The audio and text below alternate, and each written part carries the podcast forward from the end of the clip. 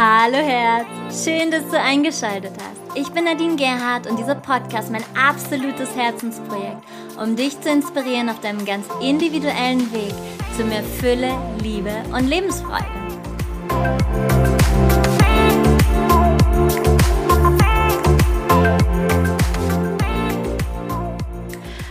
Wuhu, Heiter bis Sonic ist wieder zurück. Ich kann selbst noch gar nicht glauben.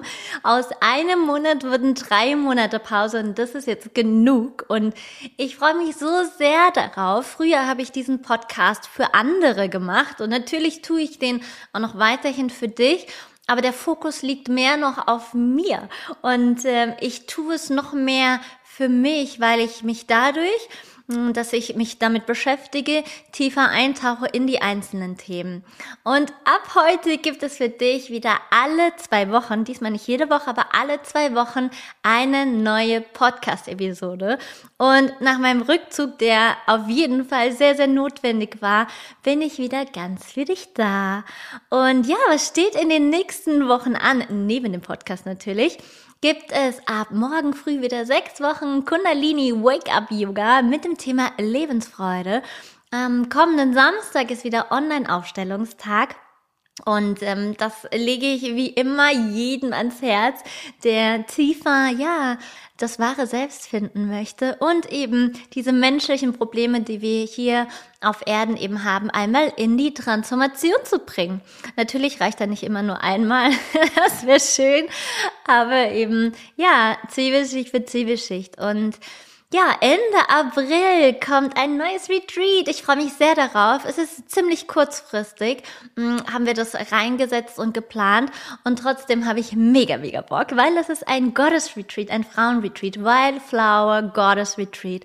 Und ähm, wenn du Lust hast, nach Mallorca mitzukommen, das geht am 27. April los bis zum 1. Mai. Ich empfehle wie immer zu verlängern. Das werde ich höchstwahrscheinlich auch machen. Flüge habe ich noch nicht gebucht, kommt noch. Und dann ist das nächste Retreat das White Summer Island Retreat auf den Ionischen Inseln. Und Natürlich, Einzelcoachings gehen seit heute auch wieder los, online wie auch offline. Ich komme gerade aus einem ähm, Coaching hier bei mir in Neu-Isenburg bei Frankfurt und deswegen, ich bin immer so gefüllt, wenn ich ja, diesen Weg gehe, der nur danach schreit, ausgefüllt zu werden. Und ähm, ja, es war ein toller Tag heute. Und was noch so kommt, das erfährst du in Kürze. Und heute möchte ich dich mit dem Thema das Wesen der Liebe beknücken. Be beglücken. So. Wir reden ja so, so viel über die Liebe. Wir reden so, so viel über die Selbstliebe. Mittlerweile gehst du in Drogeriemärkte und du kannst dort, ähm, ja, die Liebeskugeln bis zu Badezusätzen zum Thema Selbstliebe ähm, rauf und runter kaufen. Aber wissen wir wirklich, was Liebe bedeutet? Darüber habe ich mir Gedanken gemacht und ich habe in mich reingespürt. Und natürlich habe ich auch meine Community auf Instagram schon vor einiger Zeit, weil ähm, diese Episoden, die plane ich ja manchmal voraus und manchmal kommt ganz spontan was, ist immer unterschiedlich. Deswegen, die habe ich schon vor längerem befragt und ähm, habe mir alles nochmal rausgesucht und der hat sich wieder ganz, ganz toll beteiligt. Danke an dich, danke an euch, dass ihr immer wieder am Start seid. Wichtig ist zu verstehen, dass jeder Mensch Liebe ist. Und darin gibt es ein tiefes Urwissen darüber, was Liebe eigentlich bedeutet, was Liebe eigentlich ist. Doch in der menschlichen Verzerrung wird dieses, was Liebe eigentlich ist, häufig zugedeckt. Also stell dir vor, ich nehme ein Beispiel rein, du hättest einen roten Boden und du würdest eine Ladung Sand drüber kippen. Und an so manchen Stellen scheint das Rot noch durch und an anderen Stellen ist der Boden komplett mit Sand bedeckt. Das Wesen der Liebe, also das, was wir eigentlich sind, wohnt jedem Menschen so tief inne. Und darin kann sich jeder Mensch auf die Suche in sich selbst begeben, um diese Liebe zu verstehen. Oft schauen wir immer noch im Außen, also auch diese ganzen Selbstliebe, Dinge, die wir kaufen können, sind im Endeffekt nutzlos, weil dort wirst du die Selbstliebe nicht finden. Die tut dir vielleicht gut, aber die Selbstliebe ist da nicht holbar, sondern die findest du auf einer ganz anderen Ebene. Im Menschlichen ist es so, dass es für viele Menschen schwer ist, diese Liebe zu spüren und sie zu leben und sie auszudrücken. Und wie würde ich die Liebe beschreiben? Liebe wäre das Gewahrsein der Alleinheit. So verstehe ich Liebe. In diesem Gewahrsein würdest du wissen, dass dein Nächster, dein Vater, deine Mutter, dein Mann, deine Frau, deine Freundin, dass all dies Teile deines Selbst sind. Und darin wäre Liebe. Darin wäre immer Wohlwollen. Und dieses Verständnis ist bei den meisten Menschen noch nicht da, noch nicht in der Tiefe angekommen. Denn würde uns das wirklich bewusst sein, würden wir aufhören zu verurteilen, dem anderen Schlechtes wünschen und so weiter und so weiter. Und jetzt fragst du dich sicherlich, wie kann ein Kriegsverbrecher, ein Mörder Teile meines Selbst sein? Ich weiß, das ist für den Verstand ziemlich schwer zu begreifen und nicht mal in meinem Freundeskreis würde das jeder bejahen. Doch in meiner Lebensphilosophie sind unsere Mitmenschen Reflexion unseres Selbst. Sie sind Projektionen, die uns Anteile spiegeln, die zum Beispiel noch nicht in der Liebe sind. Oder sie spiegeln uns Verhaltensweisen, die wir uns selbst nicht zutrauen. Oder eben auch da wieder ablehnen. So wie Yogi Bhajan sagt, und das ist ein Lieblingssatz von mir, den hört ihr bestimmt immer wieder öfter auch im Podcast oder habt ihn schon gehört, recognize the other person is you. Und Swami Vivekananda sagte mal, das auf Englisch, The moment I have realized God sitting in the temple of every human body, the moment I stand in reverence before every human being and see God in him. That moment I am free from bondage, everything that binds vanishes and I am free. Ich empfehle dir dazu von Herzen die Podcast-Episode Gibt es Gerechtigkeit? Das ist so ein Thema, das hört sich vielleicht um, so ein bisschen, naja, für den einen oder anderen langweilig an. Ähnlich wie das Thema des ähm, Todes, was passiert nach dem Tod und so weiter. Da will man sich vielleicht nicht so ganz beschäftigen mit. Ähm, wir reden am liebsten über Beziehungen, über partnerschaftliche Liebe, all das, ähm, ja, was unser Herz erfüllt und ähm, vergessen aber auch, dass es die andere Seite gibt und ähm, Gerechtigkeit. Da gehen wir in diesem Podcast, in dieser Podcast-Episode nochmal viel mehr in die Metaebene, in die multidimensionale Ebene und da findest du noch einige mehr Informationen um das Ganze greifbarer zu machen. Ein großes Vorbild von mir ist unter anderem Dr. Hugh Len, der unter anderem Ho'oponopono gelehrt hat. Und er ist mittlerweile im Ruhestand, er arbeitet schon lange nicht mehr. Leider, leider, leider. Aber dieser Mann ist, äh, ja, die Krönung, der ist wirklich toll, ganz großartig. Und er ist bekannt dafür, dass er zahlreich in Krankenhäuser und so weiter eingeladen wurde, um Menschen zu heilen. Und dass andere Menschen heilen, das setze ich jetzt mal in Anführungsstrichen, denn wir wissen beide, dass man andere Menschen nicht heilen kann, sondern ja, er hat die Energie durchfließen lassen, diese Heilenergie. Er war Kanal. Was hat er gemacht? Er hat sich zu den kranken Menschen ans Bett gesetzt und hat mit dem kranken Anteil in sich gearbeitet. Er hat an seinem inneren Kind mit genau dem Thema, was er sich gegenüber hatte, gearbeitet. Und dadurch sind die Menschen gesundet. Und diese Art und Weise ist nur wenigen bekannt. Wir kennen es vielleicht von Jesus, der so in seinem Buddha-Bewusstsein, also in der bedingungslosen Liebe angekommen war, dass er auch diese Art und Weise, ja, mitgeben konnte an die Menschheit. Und ich möchte dir das nochmal näher bringen. Wenn du dir wahrhaftig bewusst bist, dass wir alle eins sind, dann bist du auch der Kranke und der Kranke spiegelt sich auch in dir. Und das, was du in dir heilst, spiegelt sich auch zurück auf den Kranken. Das ist das Prinzip der Einheit. Und das ist für den Verstand, bin ich mir ziemlich sicher, dass da jetzt viele rebellieren werden. Vielleicht sogar gibt es einige, die jetzt ähm, auf den Stopp-Knopf drücken und sagen, was labert die? ich kann es nachvollziehen. Für mich ist es greifbar, aber nicht immer umsetzbar zum Beispiel. Vor allen Dingen, wenn es an diese schmerzhaften Punkte geht. Es gibt ja immer wieder verschiedene Wege zu einem Ziel und in meinen 1 und 1 Coachings, die natürlich immer wieder auf unter, auch unterschiedlich eben sind, wende ich diese Form eher seltener an, da Menschen dafür einen gewissen Zugang brauchen.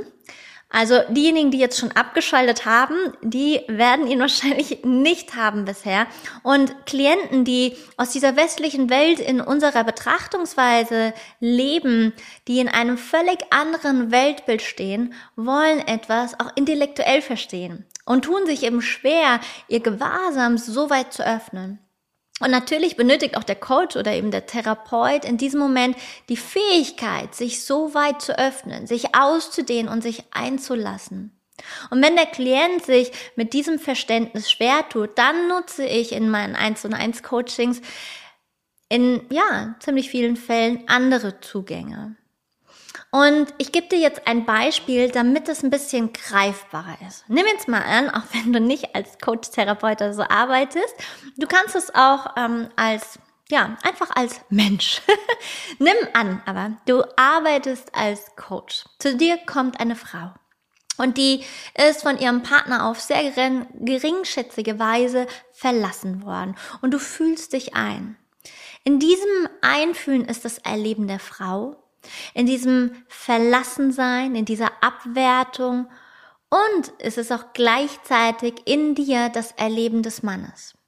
Und es könnte auch in dir sein, das Erleben all dieser Situationen, die dazu geführt haben, dass der Mann sich verhält, wie er sich verhält. Und die Frau erlebt, wie sie erlebt. Und all das könntest du erahnen. Du könntest es in dich hineinnehmen. Du könntest spüren, wo du dieses in Facetten auch schon erlebt hast, in diesem oder in anderen Leben. Und dann entsteht ein echtes Mitgefühl für dieses erlebte Leid im Feld. In dir, in deiner Klientin, in deren Mann, in den Ahnenreihen, in allen, die damit zusammenhängen. Und dann gehst du damit in die Vergebung. Und du bist in einem aufrichtigen Mitgefühl. Du durchdringst also das schmerzhafte Erleben in deiner Liebe, mit deinem Verständnis, mit deiner Kraft des Trostes. Und dadurch würdest du die Energie verändern. Und ja, das ist ganz leicht gesagt, doch oft schwer umsetzbar und es braucht stetiges Training. Wir leben in einem ganz anderen Kollektiv, die für so etwas überhaupt kein Verständnis haben. Aber das ist die Arbeit der Bewusstseinsentfaltung. Und glaube, ja, glaub mir, wie oft ich immer wieder in Fetznäpfchen trete, wie oft wir doch alle in Verurteilungen fallen. Und jedes Mal, wenn wir das tun, schaffen wir Trennung. Und das ist nicht der Weg der Liebe. Und auch wenn ich als Coach arbeite, ich erlebe das genauso bei Kollegen, bei Therapeuten, all das, die es eigentlich wie man jetzt, ne, das soll auch keine Verurteilung sein, wie man es eigentlich gelernt haben müsste. Und doch sind wir alle miteinander so weit weg davon. Und es gibt nur wenige Meister, die wirklich in der bedingungslosen Liebe schwingen und das, um, transformieren können. Und dann gibt es Situationen, da fällt es leicht und dann gibt es Situationen, da fällt es verdammt schwer, weil eben der Schmerz auch ein großer ist, weil es Anteile in uns gibt, die nicht in der Liebe sind. Um in die Liebe zu kommen, braucht es immer wieder die Metaebene, also die übergeordnete Ebene. Auf der multidimensionalen Ebene ist Liebe immer da. Menschen werden auch geliebt, auch wenn sie aus der Liebe rausfallen. Und Angst und Liebe können nicht in einem Raum sein. Diesen Satz hast du bestimmt schon gehört. Die einen sagen, das ist Bullshit, die anderen sagen, ja, genau so ist es. Also schließen sich Angst und Liebe wirklich aus? Wie ist es bei einer Mutter, die Angst um ihr Kind hat? Wie ist es bei einer Frau, die beispielsweise Angst hat, ihren Mann zu verlieren? Liebt sie ihren Mann dann wirklich? Und was hier passiert, ja, also die eine Seite, die sagt absolut Bullshit, und die andere sagt, ja, genau so ist es. Wir vermischen hier die Ebenen. Und es ist eine reine Definitionsfrage, denn du kannst selbst in einem Augenblick lieben und du kannst Angst haben. Du kannst deinen Partner lieben und gleichzeitig Angst haben, ihn zu verlieren. Und jetzt kannst du sagen, wenn du Angst hast, ihn zu verlieren, liebst du ihn nicht wirklich. Das sind aber, wenn wir da mal mit der Lupe reingehen, das sind einfach nur Wortspielereien, denn ja, es ist durchaus so, dass natürlich Angst und Liebe im gleichen Raum sein können. Es ist die Frage, wie wird beides definiert? In dem Moment, in dem deine Liebe auf ein Objekt bezogen ist und wir objektivieren in unserer Welt so ziemlich alles, kann auch immer die Angst da sein, dieses Objekt zu verlieren. Und in dem Moment, in dem du völlig in der Liebe bist, wird die Angst sich darin auflösen. Doch meistens ist es ja so, dass wir beispielsweise in der Liebe sind, doch eben nicht mit unserem ganzen Wesen. Und das wiederhole ich nochmal. Wir sind in der Liebe, aber nicht mit unserem ganzen Wesen. Und dann gibt es noch Anteile, die eben Angst haben. Die Angst haben, zu versagen, die Angst haben, nicht wertgeschätzt zu sein und so weiter und so fort.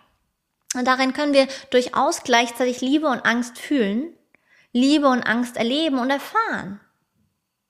Auch gleichzeitig, weil wir ja vielschichtig gewesen sind. Aber wenn wir von der bedingungslosen Liebe reden, dann ist Liebe und Angst können in einem Raum nicht zusammen existieren dann ist es sozusagen wahr. Weil bist du in der bedingungslosen Liebe, ist keine Angst da. Wenn wir jetzt den anderen Part nehmen würden, Liebe und Angst in einem Raum können existieren. Ja, das ist auch so, aber dann sind nur Anteile in dir in der Liebe und nicht dein ganzes Wesen. Das heißt, es gibt hier kein richtig und kein falsch. Denn wer ist in der bedingungslosen Liebe? Ein paar wenige Meister. Wenn die Mutter im Buddha-Bewusstsein ist, also in der bedingungslosen Liebe, dann wird sie ihr Kind völlig freilassen in diesem absoluten Vertrauen, dass das Kind nur durch jene Erfahrungen geht, die ihm angemessen sind. Und auch hier, natürlich, die wenigsten Mutter sind im Buddha-Bewusstsein, die wenigsten Mütter sind in der bedingungslosen Liebe.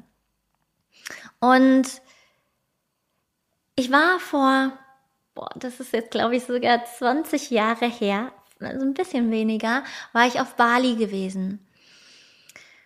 Und da war ein Bild. Ich habe bisher keine Kinder. Ich wünsche mir Kinder, aber ich habe bisher keine. Und ähm, da war ein Bild, das hat sich mega, mega bei mir eingebrannt. Und ähm, das habe ich mir als großes Vorbild schon damals genommen. Das Thema Ich lasse frei, ich lasse geschehen. Und zwar ähm, die Erfahrung auf Bali, da war ich in einem Industriegebiet gewesen und war dort shoppen. Und da gab es diese kleinen Lädchen. Und äh, da ging es bei diesen kleinen Lädchen im Industriegebiet, ging es eine Treppenstufe runter und dann war direkt die Straße dort. Also in diesem Bereich gab es keine, ähm, kein Bürgersteig, sondern dann war direkt die Straße und die Autos sind dort durchgerast. Und ich war im einen Laden und die Mama kam, hatte ein Baby im Arm und ein Kind, was gerade so laufen konnte, hat sie völlig freigelassen. Und ich damals habe immer wieder zum Kind geschaut, weil das ist da rumgesprungen und ich dachte, ey, einen Satz und die ist auf der Straße und ich bin total nervös geworden. Und ähm, sie hat überhaupt nicht nach dem Kind geschaut. Also das war also Nervosität in mir, es war aber gleichzeitig eine absolute Faszination. Und ich dachte, ey, was geht hier ab? Ja, also ich meine Anfang 20, noch mega unbewusst. Aber es war eine ähm, Reise, die ja, wo vieles, vieles schon ja an Samen gesetzt worden ist. Und ähm, ich habe sie gefragt ich habe sie gefragt, ähm, ob sie nicht die Sorge hat, ob sie nicht Angst hat, dass das Kind auf die Straße hüpft. Und sie sagte, nein, das Kind wird nicht auf die Straße rennen. Und sie war so im Vertrauen, wie sie das gesagt hat, da war so ein tiefes Vertrauen, da kommen mir schon die Tränen in den Augen, weil es hat mich damals so sehr fasziniert, dass dieses Kind in diesen paar Quadratmetern bleibt und nicht vors Auto springt. Also wie funktioniert das? Und hier gibt es ja unterschiedliche Motivationen und Glaubenssätze in uns, weil ich kenne es hier bei meiner Familie und auch im deutschsprachigen Raum so viel anders. Manche Menschen sind ja schlichtweg so sensibel, dass sie erahnen, dass das Kind einen anderen Weg hat. Ja, dass das Kind noch viele Jahre vor sich hat und deswegen sind sie im Vertrauen. Oder sie sind so sehr im Vertrauen, dass sie geschützt sind. Oder dass sie so sehr an ihre Erziehungsanweisungen glauben, dass nichts geschehen wird.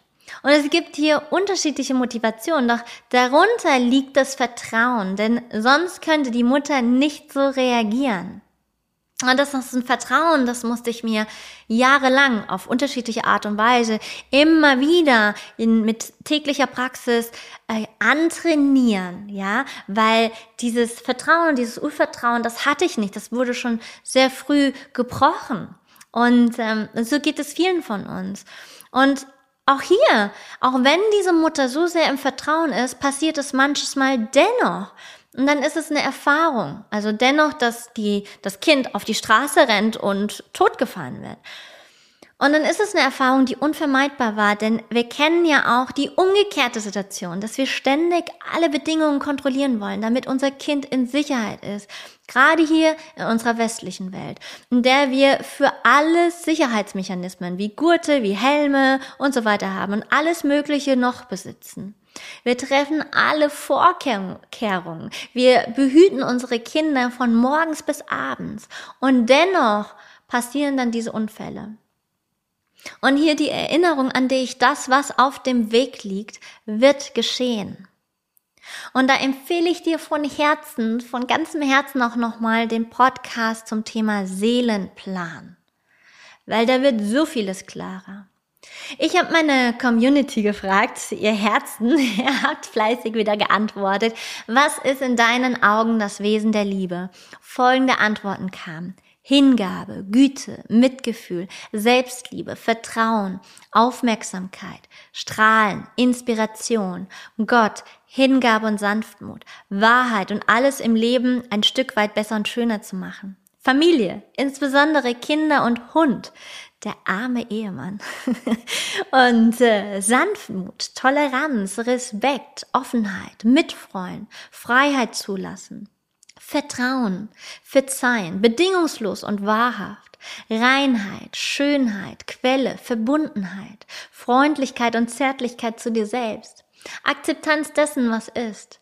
Bedingungslos so sein lassen, wie es ist. Gütekraft Zuversicht, intrinsische, unaufhaltsame Motivation, Begegnung, Empathie, spielerisches Lernen à la Gerald Hüther, mit offenem Herzen sehen und fühlen, universelles Mitgefühl und Verständnis. Das sind so schöne Beschreibungen des Wesens der Liebe. Und es sind alles Assoziationen, Ausdrucksformen. Du kannst es andersherum betrachtet alles unter einen Hut bringen. Wenn du in der Liebe bist, dann schaust du mit den Augen der Liebe und du erkennst die Schönheit in allem. Wenn du in der Liebe bist, ist es dir ein Bedürfnis, alles und alle freizulassen, damit sich alle in der Liebe entfalten können. Wenn du in der Liebe bist, bist du auch im Vertrauen. Wenn du in der Liebe bist, kannst du dich hingeben, weil du im Vertrauen bist, weil du geschehen lassen kannst.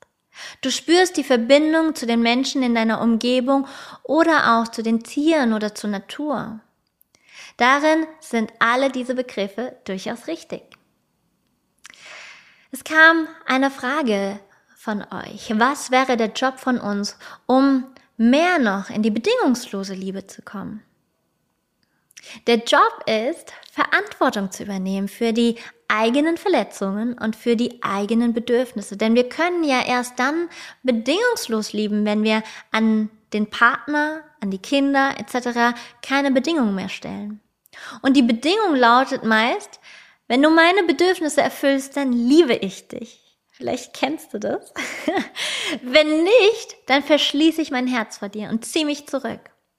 Um bedingungslos lieben zu können, zunächst das Selbstverständlich und die Fähigkeit für sich selbst sorgen zu können, also die Fähigkeit in der Liebe zu sein, das ist ja der erste Schritt. Und dann sind wir in diesem Zustand selbst eine Quelle. Eine Quelle, die einer anderen Quelle begegnet. Diese Quellen können sich gegenseitig inspirieren oder nähern, doch einer muss nicht die andere füllen. By the way, ich hatte erst überlegt, ob ich den Podcast-Titel Das Wesen der bedingungslosen Liebe nenne. Und dann habe ich mich aber umentschieden, denn mit der, dem Wesen der bedingungslosen Liebe, da, ähm, ja, ist nicht, das ist nicht für jeden direkt, ähm, ja, direkt positiv behaftet. Ja, mit dem Wesen der Liebe, das wird meistens bezogen auf die partnerschaftliche Liebe und Partnerschaft ist sowieso ja ein Riesenthema bei uns. Aber die bedingungslose Liebe, das sehen viele als einen Akt der Selbstaufgabe, den sie fürchten. Und das kommt noch aus unseren alten religiösen Überlieferungen in denen wir dazu angewiesen wurden, bedingungslos zu lieben. Doch es wurde falsch verstanden. Es wurde mit Selbstaufgabe gleichgesetzt. Und das ist damit überhaupt gar nicht gemeint. Das Wesen der Liebe beinhaltet, und hier ist es vielleicht am leichtesten zu verstehen, das gegenseitige Wohlwollen. Liebe ist immer auch geben und empfangen. In diesem gegenseitigen Wohlwollen gibt es eine Bereitschaft, dem anderen Menschen in Liebe zu begegnen, ihn zu fördern, ihn zu unterstützen, ihn zu nähren, sofern er es annehmen und zulassen kann. Und das bedeutet auch, wohlwollend anzuerkennen, dass jeder seinen eigenen Weg geht. Auch seinen eigenen Weg durch Leid und Schmerz.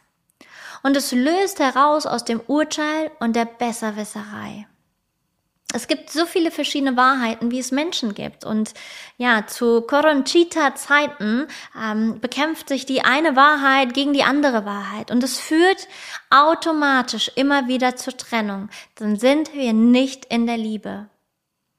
Und es gibt Wahrheiten, ja, die können überhaupt nicht miteinander. Dann gibt es darin keine Resonanz. Dann gibt es darin kein gemeinsames Erleben. Doch das ist anzuerkennen. Das bedeutet nicht, dass der eine den anderen beschuldigen muss. An einem einfachen Beispiel. Nimm ein Ehepaar und der Mann möchte gerne in die Berge reisen. Die Frau möchte gerne ans Meer. Dann gibt es kein richtig und kein falsch.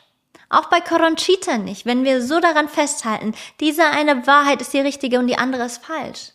Nein. Und beides an einem Tag, wenn wir jetzt wieder auf Berge und Meer zurückkommen, lässt sich schwer verwirklichen. Dann braucht es eben einen Kompromiss, den Weg des Kompromisses.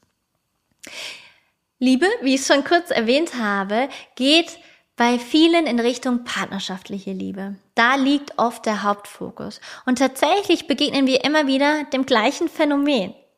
Wir lieben etwas in unserer Definition von Liebe und wir wollen es uns zu eigen machen. Der oder die Partnerin soll dann so sein, dass er unserer Vorstellung oder sie unserer Vorstellung entspricht. Unser Kind soll so sein, wie es unseren Vorstellungen entspricht. Alles unter dem Deckmantel, ich liebe dich und ich wünsche doch nur das Beste für dich. Das ist schlichtweg nicht wahr.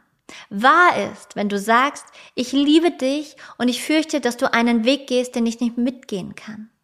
Dann würde ich dich verlieren. Dann müsste ich aufhören, dich zu lieben. Und das ist die Fehlannahme. Einen Menschen zu lieben bedeutet nicht zwangsläufig, mit ihm oder mit ihr einen Weg gehen zu können. Du kannst deinen Partner lieben, doch wenn wir unterschiedliche Lebensvorstellungen haben, dann können wir vielleicht nicht gemeinsam leben, weil jeder unterschiedliche Vorstellungen zu verwirklichen hat. Denn jeder hat ja auch seinen Seelenplan, die vielleicht nicht immer übereinstimmen oder nur für eine bestimmte Zeit übereinstimmen. Doch wie wohltuend ist es dann, wenn ihr einander mit offenem Herzen und strahlenden Augen euch begegnen könnt und sagen kannst, Geh du deinen Weg und erlebe auf deinem Weg möglichst viel Freude, viel Verständnis und Zuwendung. Denn da, wo du in der Liebe strahlst und ganz und heil bist, bin ich es auch. Wir tun es aber oft anders. Wenn wir feststellen, Wege trennen sich, wünschen wir dem anderen nichts Gutes.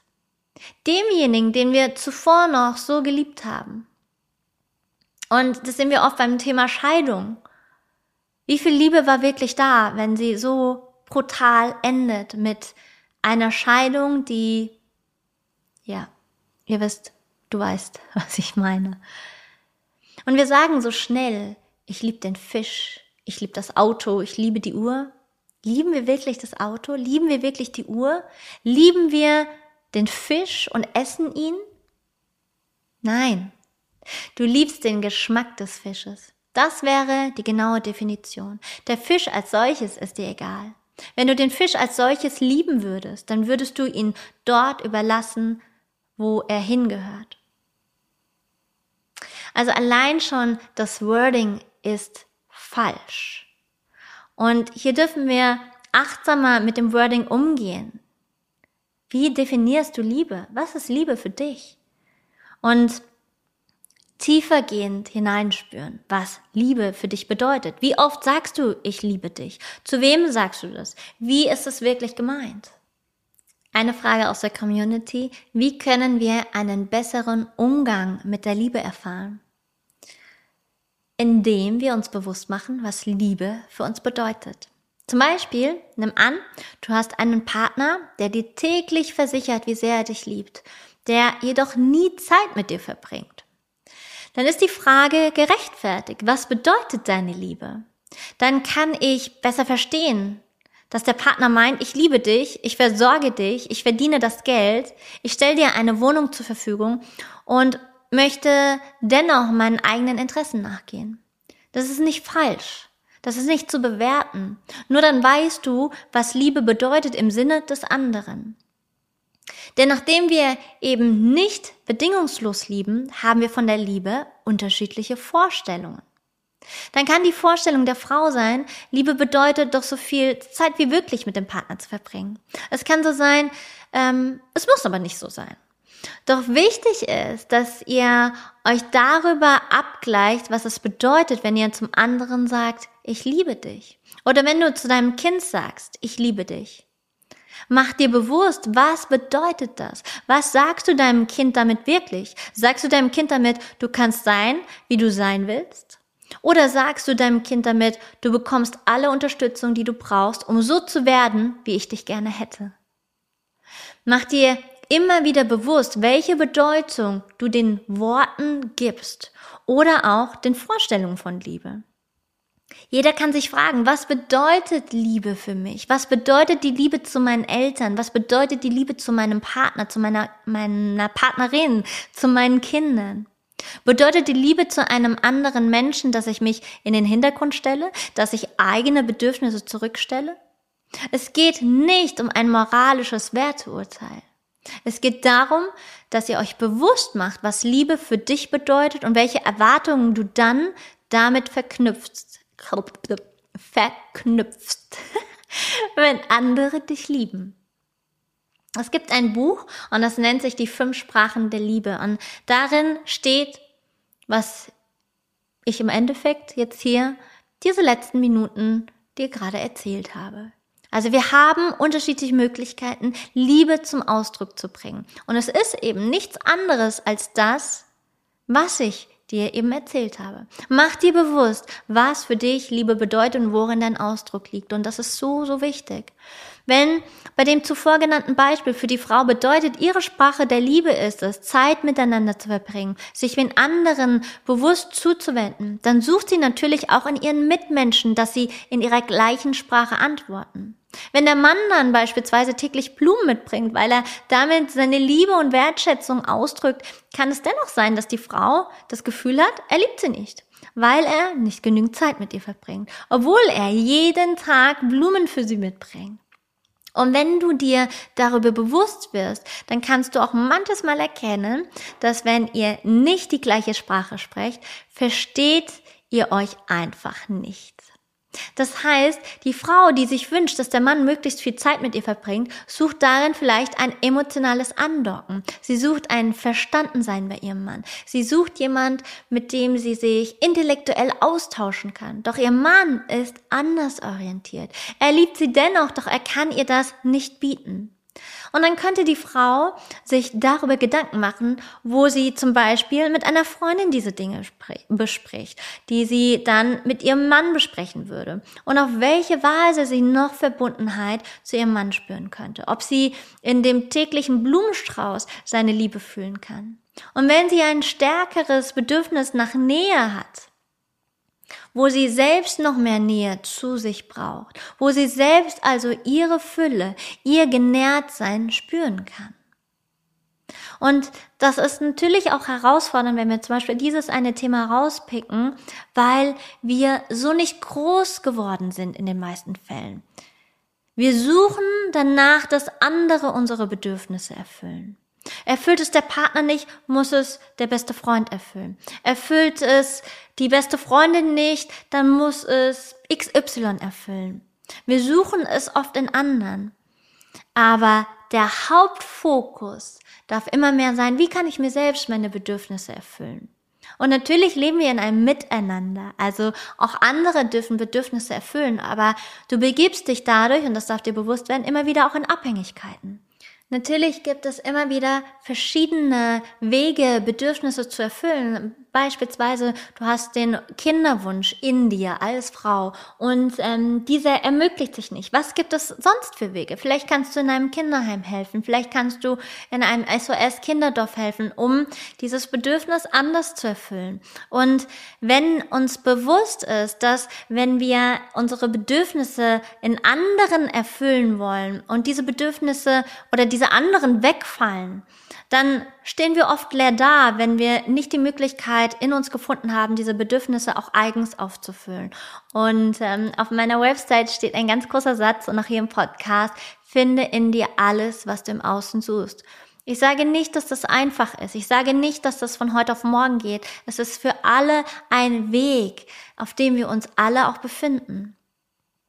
Und es kam eine Frage aus der Community, die ich ähm, auch ganz spannend fand. Ist es das Ziel, dass Menschen zu bedingungslosen Liebe kommen? Und ich glaube nicht zwangsläufig, denn der Sinn des Menschseins ist ja, sich in den unterschiedlichen Facetten zu erfahren. Wir alle haben einen Seelenplan, Mann wie Frau. Und wir bringen diesen Seelenplan hier mit. Wir möchten bestimmte Erfahrungen machen. Und darin ist zum gegenwärtigen Zeitpunkt der kollektiven menschlichen Ausdrucksform nicht angezeigt, dass wir fähig sind, alle bedingungslos zu lieben. Doch die bedingungslose Liebe ist ja in uns. Wir vollziehen den Übergang, wenn der menschliche Körper stirbt, gehen wir zurück in das Feld der Einheit und wir werden wieder erfahren, was bedingungslose Liebe bedeutet, früher oder später. Das heißt, sie geht uns nie verloren. Doch im menschlichen Dasein hängt es davon ab, welche Erfahrungen ihr sammeln wollt. Wenn du die Erfahrung von Zurückweisung sammeln willst, dann kannst du sie nur erfahren, wenn du dir der bedingungslosen Liebe nicht bewusst bist. Und auch das darf uns klar werden. Also nicht darauf schimpfen, was wir alles Böses erleben, sondern erkennen. Der Meister erkennt in all diesem Schmerz, in diesen, ja, unangenehmen Phasen des Lebens den Samen der Transformation. Die bedingungslose Liebe wird uns sozusagen entzogen, damit wir diese Erfahrung machen können. Und wenn du dann den Weg der Heilung gehst, dann ist es gut, dich der bedingungslosen Liebe zuzuwenden. Denn dann wirst du sie erkennen. Dann wirst du erkennen, wie wohltuend es ist, wenn es eben keine Zurückweisung gibt. Für ein Anderssein beispielsweise. Und dann wirst du die bedingungslose Liebe mit einem größeren Bewusstsein spüren können. Und ich möchte dir noch ein paar Fragen mitgeben, ein bisschen Hausaufgabe. Und äh, ich lade dich ein, dich damit zu beschäftigen. Und diese Fragen schreib sie dir gerne auf, ja. Stopp gerne, hol Zettel und Stift, außer du bist am Autofahren, bitte nicht. ähm, und schreib sie dir mit. Und ja, Komm mehr noch ins Spüren, verbinde dich mit deinem Herzen, nimm ein paar Atemzüge in dein Herz und frage dich, was verstehst du selbst unter der bedingungslosen Liebe? Wie fühlt sich bedingungslose Liebe für dich an? Glaubst du, dass du selbst zu diesem bedingungslo zu dieser bedingungslosen Liebe fähig bist? Wie könnte sich die bedingungslose Liebe in deinem Leben ausdrücken? Und wo kannst du selbst noch mehr Liebe in dein Leben hineinbringen? Und ich bin ganz gespannt, was sich bei dir tut. Gerne, gerne teile es mit mir, teile es mit uns, teile es mit der Community, wenn du magst. Ich freue mich immer über Feedback. Kein Must, sondern immer nur ganz, ganz freiwillig. Und ja, wenn dich diese Podcast-Episode, es wurde höchste Zeit, erreicht hat, dann erreicht hat, erreicht hat, oh Gott, heute meine Worte, dann freue ich mich, wenn du das Wesen der Liebe mit deinen Liebsten teilst, vielleicht sogar auch mit Menschen, die du vielleicht gerade nicht so ertragen kannst, die dir vielleicht den ein oder anderen Schmerzpunkt drücken, vielleicht auch da. Manchmal tut es ein Gutes und ähm, ich empfehle immer sehr auch Bücher wie ein Tag mit der Liebe von Mosen Charifi. Das ist ein wundervoller Mentor von mir, mit dem, ja, ja, hat mich zwei Jahre begleitet ähm, im Einzelcoaching.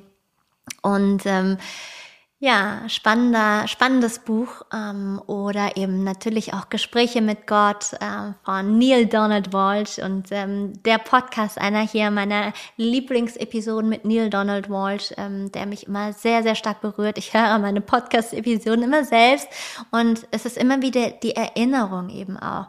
Marion Williamson, also alle Bücher sind ganz toll und ähm, ja, es gibt noch so viele mehr. Ich könnte noch diverse auflisten. Aber es sind eben nur Bücher. Es geht wirklich um die Umsetzung, um das Erfahren. Ja, ähm, weil ich werde ja immer wieder auch nach Buchempfehlungen gefragt. Deswegen, das äh, fällt mir jetzt gerade ein. Deswegen haue ich hier mal wieder ein paar raus und ähm, werde sie gerne auch in die Show Notes setzen.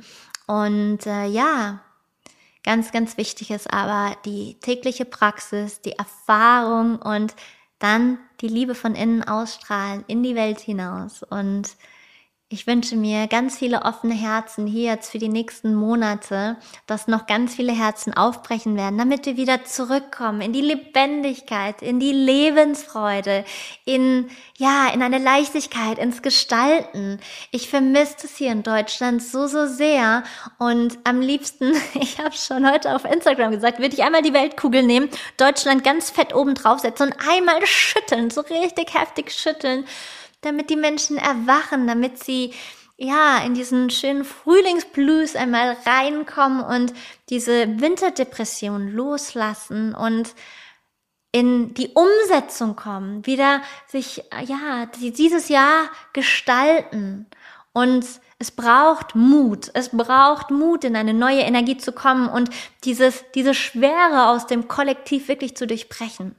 Und für alle die, ich ähm, weiß, es gibt einige Zuhörer, es gibt sogar sehr viele Zuhörer aus den USA, aber auch Mexiko, weil ich war ja gerade in Mexiko, aus Island, aus Südafrika, aus Indien. Ähm, wahrscheinlich die Deutschsprachigen werden nur von den deutschsprachigen Menschen gehört. Ähm, ich freue mich immer mega. Ich ab und zu schaue ich mal nach und dann jedes einzelne Land, was aufblinkt, jeden einzelnen feiere ich, weil ja, ich fühle mich sehr verbunden mit euch und ähm, wenn du in einem anderen Land bist, was jetzt nicht gerade Deutschland ist, dann empfindest du das vielleicht auch ganz anders als ich oder als ähm, meine Kollegen, Kolleginnen, Freunde und so weiter. Ähm, weil, also ich habe es erst wieder jetzt hier in Mexiko erlebt, das war definitiv eine ganz, ganz andere Energie. Da gab es Coronchita nicht, da gab es ähm, bestimmt andere Themen, aber diese Ängste, die verbunden sind mit einem Virus, gab es definitiv nicht. Also ich konnte sie nicht spüren. Da war viel mehr Verbundenheit, Lebensfreude, natürlich auch Show. Also ich war ja in Tulum, ähm, da gibt's diese Partymeile und so weiter. Also da gibt's auch sehr viele ähm, ja, spirituelle Egos. auch das hast du dort. Und das möchte ich nicht bewerten, weil ja jeder auf seinem Weg ist. Und auch dafür habe ich ähm, Verständnis, was ich nicht immer hatte. Ja, auch ich gehe durch meine Prozesse durch. Ich würde vielleicht den einen oder anderen Podcast heute anders aufnehmen als noch vor einem halben Jahr. Und äh, so entwickeln wir uns alle weiter und auch ich hau mir manchmal auf die Hände und auf die, auf die Backen, auf den Mund sozusagen, also äh, imaginär natürlich. Ähm, wenn ich mich dabei erwische, wenn ich am Bewerten, Verurteilen bin und ähm, einfach weil ein Anteil in mir ähm, gerade im Mangel steht oder sich zeigt und ähm, hier dürfen wir einen anderen Umgang finden, der, den ich natürlich auch gelernt habe und ähm, den ich immer wieder auch anwende.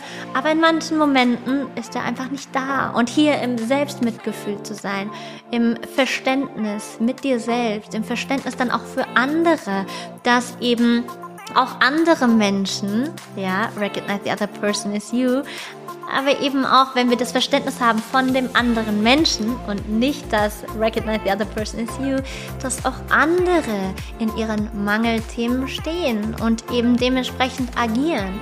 Und hier nochmal das, äh, ja, die Info, die ich ganz am Anfang rausgegeben habe, dass wir die Fähigkeit besitzen, eben all das in uns zu heilen, was wir im Außen erleben.